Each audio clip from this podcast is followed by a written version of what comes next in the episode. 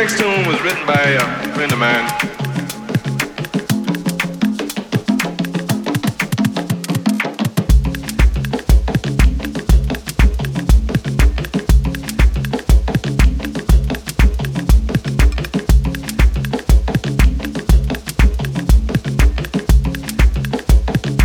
This tune is a, a rhythm tune.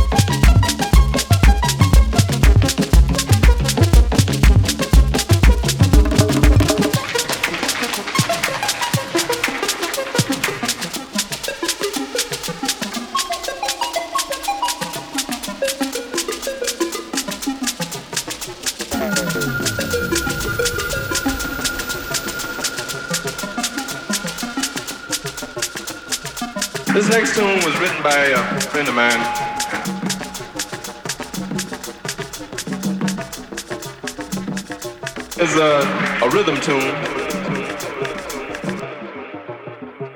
written about a young lady.